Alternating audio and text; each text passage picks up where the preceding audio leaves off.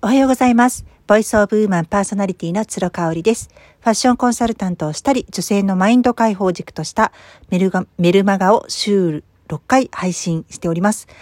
えー、オンラインでのセミナーもしております。フランスからリモート買い付けをしているアクセサリーやアパレルなどを取り扱ったブランドラ・ローブフルフルをオンラインショップにて展開しております。よろしくお願いします。えっ、ー、と、今日はね、ちょっとふと思いついたことでね、あの、私が今年の2月からほぼ毎日やっております。あの、朝ライブね。その日のコーディネートを皆さんと一緒に考えるっていう朝ライブコーディネート。うん、コーディネート朝ライブか。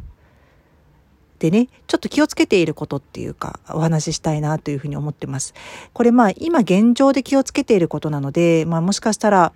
来年とかね、あのー、今170何回かやってるんですけど、200回超えたり300回超えたりしたら、またちょっと変わってくるかもしれないっていうのはご了承いただきたいんですけれども、まあ基本的に私がすごく気をつけていることですね。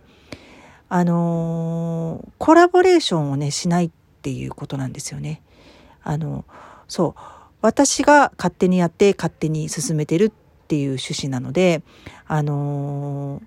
誰かとこう、まあ、朝6時45分からっていうのもあると思うんですけれども、あの、誰かと一緒にやらないっていうのは決めていて、よくね、その SNS のマーケティング攻略で、あの、お互いこう化学反応を起こすためにね、何人かの人とこう、仲良し小良しでコラボレーションとか、いろいろこう、あの、コミュニティを作っ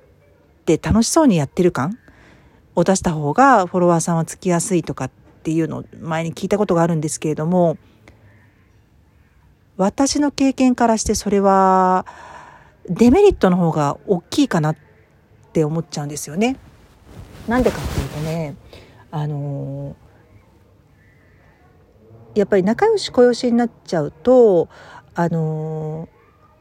常に誰かが誰かに合わせないといけなくなりますよね。それがね私すごく嫌であの基本的に渡したいオンラインのその相手の方あのオンライン上で見てくださる参加者の方渡したい参加者の方っていう風にしたいんですよね。わかるかな？だからこうあのステージの上に乗ってる人たちがたくさんいればいるほどすごく楽しい感じは出ると思うんですけどあの見ている人たちとの距離がどんどんどんどん広がってっちゃうかなっていうのをちょっと懸念しているのね。うん、なのであの今のところ全然コラボとか考えてなくてあの基本的にはあの一人でやろうって決めてるんですよね。でこの、うん、今の段階でそういうふうにそこを狙ってるかっていうとまたそれはあのはっきりとは言えないんですけれどもこの朝ライブでねなんかこうキャラ立ちをする人を作りたいっていうのが一つあるんですよ。なんかあの新しいプラットフォームとかねコンテンツってあの今まで人気がもともとあった人を連れてくるとそれだけその人のファンがザーッと流れてくるのでねファンはすぐ集まりやすいですよね。集客しやすいっていうメリットあると思うんですけれども私それだとねそのコンテンツ自体が育たないと思っているのね。だから私の朝ライブで言うと私の朝ライブに、まあ、例えば、まあ、絶対出ないんですけど私の姉がねあの出るみたいな話になった時にやっぱ彼女30万人あのフォロワーさんがインスタグラムだけでもいるしねあのオンラインサロンとか入れるともうすごいわけですよ影響力が。まあファッションの話をしたらやっぱりこう聞きたいっていう人があの少なくとももう何十万人もいるっていう状況なんですよね。でまあ彼女を連れてきたらあの一瞬のうちでこう集客はできると思うんですけれども私がやっているそのコーディネート朝ライブのコンテンツ自体は育たないですよね。うん、だからあのそうではなくって私が目指したいところっていうのはその毎日毎日朝ライブをやっていてそこで参加してくださる方が例えばすごくファッションのね概念が変わったとかおしゃれに対して前向きになれるようになったなんていうことをブログとかどっかでこう発信してくださってそれに火がついて私のコンテンツも盛り上がるしその方のブログもあのすごくこう評価されるというかファンがつくみたいなねなんかそういう流れが私の中では理想なんですよ。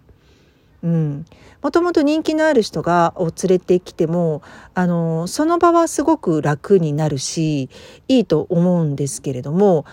それって私がやっている作ったコンテンツ自体が評価されているとはまた違うのでなんかねこの辺りをすごく誤解してやってる方が多いんじゃないかなっていうのがあるんですよね。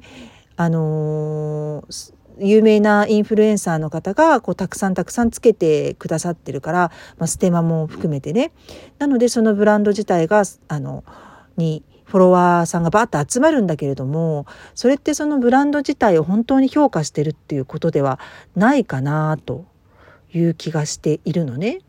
離れるのも早いんじゃないかなというふうに思ったりしているのでここはね私自身がすごく気をつけていることなんですよ。うん、で私自身は今あのオフラインでねポップアップショップを開いたりとか何かイベントを開いて皆さんと直接会うっていうことはあの考えていないんですけれどもあのオンラインでもそれは可能だと思っている。うん、コンテンツ自体をあの大きく成長させていってその中からこうあのスターというか幸せになる人をたくさん育てていくみたいなイメージかな。うん、こう人気者を育てていくみたいな人気者や幸せになる人を育てていくっていうそういうイメージなんですよ。わかりますかね？なんかうんでその方があの香さんの朝ライブ